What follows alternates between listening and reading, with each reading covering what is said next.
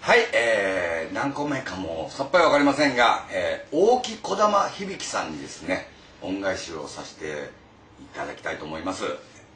えー、皆さんは大木小玉響さんという漫才の方をご存知でしょうか、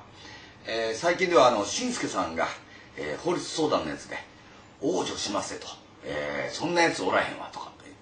あの、連発されてるようですけど、元のルーツは大木小玉響さんという方が編み出されたギャグなんですよね。えー、正式には、そんなやつおらへんやろ。これが正式ですね。はい。あの、しんすけさんの場合、おらんやろって言ってますけど、おらへんやろが正式なんで、そこら辺ちょっとチェックよろしくお願いします。ということで、えー、吉本ですね、あの、吉本の芸人さんなんですけども、吉本ずっと好きで、あの、新喜劇とか見て僕育ちましたんで、小学校の頃必ずトレパン履いて、他の焼き飯食いながら見るっていう吉本がもうベスト吉本だったんですけども、えー、東京に出てきましてなかなか吉本もやってないということで、えー、どうにかならんもんかと思って僕全く吉本の方とはもうコンタクトなかったんですけど吉本の人に無理やり電話して、えー、無理やり、えー、吉本新喜劇のビデオを出してもらいましたそれギャグ100連発っていうのをちょっと話題になりました。でまあちょっと吉本ブームがまた来たりしたんですがいろんな方を僕あの東京で紹介しようと思ってもう全然あの勝手になんですけどももう大きなお世話なんですけども僕の大好きな人をやっぱり東京の人にも見てもらいたいってことでいろんな方は連れていろんな方にあの東京でやっていただいたんですけども最終兵器ですねあの大木小玉響さんっていう方をどうにか東京にお連れして、えー、若者の前で東京の人の前であのやってほしいと思います。まずあの児玉響さんが東京が嫌いだということで、えー、行きたくないっていう感じだったんですけどもそれをあの頑張ってあの説得しましてですね、えー、すぐ帰ってもいいかっていうことで初め来ていただきました。公園通り劇場っていうあのまだ吉本の劇場があった頃だったんですけども、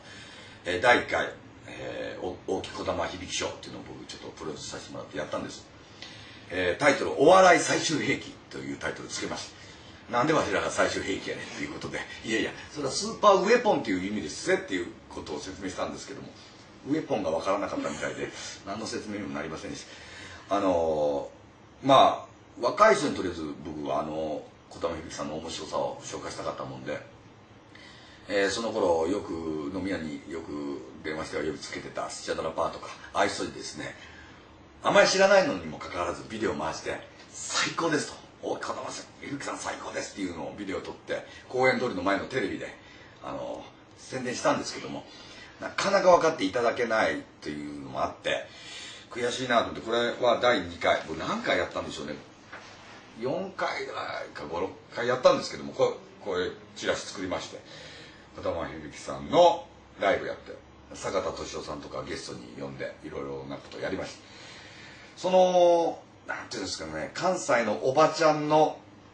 話がやっぱすごい抜群に面白いんですけども東京にはなかなかその関西のおばはんがいないっていうことでわからないでしょうかね。それとやっぱりこうもう漫才ブームの後なんで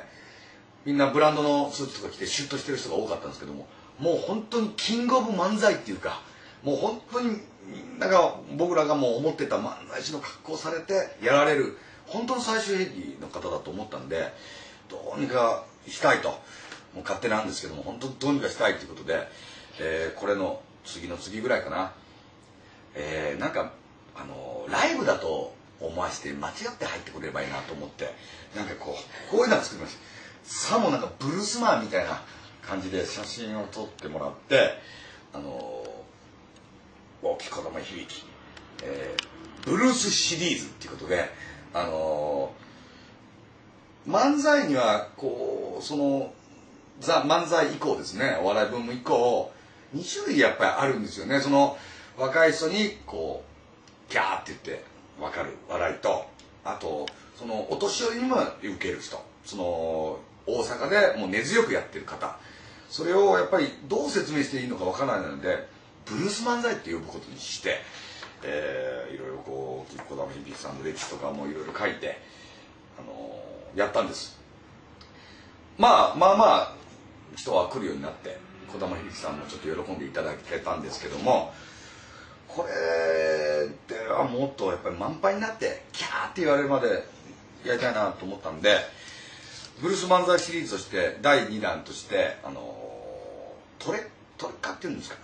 出そうということで。その頃トレカブームだったんで児玉響さんのトレカを作りましたでそれを配るっていうことでこんなんもらえるぞっていうことであの賞をしたんです。この時は東京のブルース漫才の人も呼ぼうと思って関西からは大木児玉響さん。そして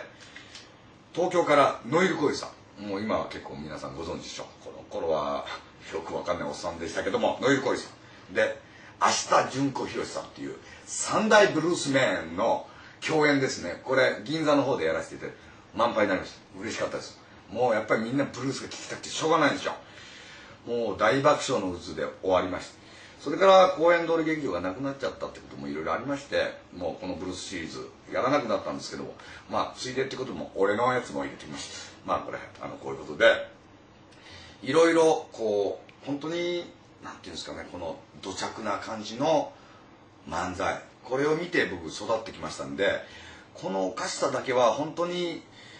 どう伝えていいのかがなかなか分からなかったんですけどもまあもし関心を持たれたら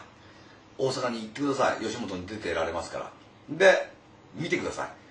い。でまたもう一回リピーターとしてもっぺん行ってください。同じネタやってます。そこがすごいんです。きっと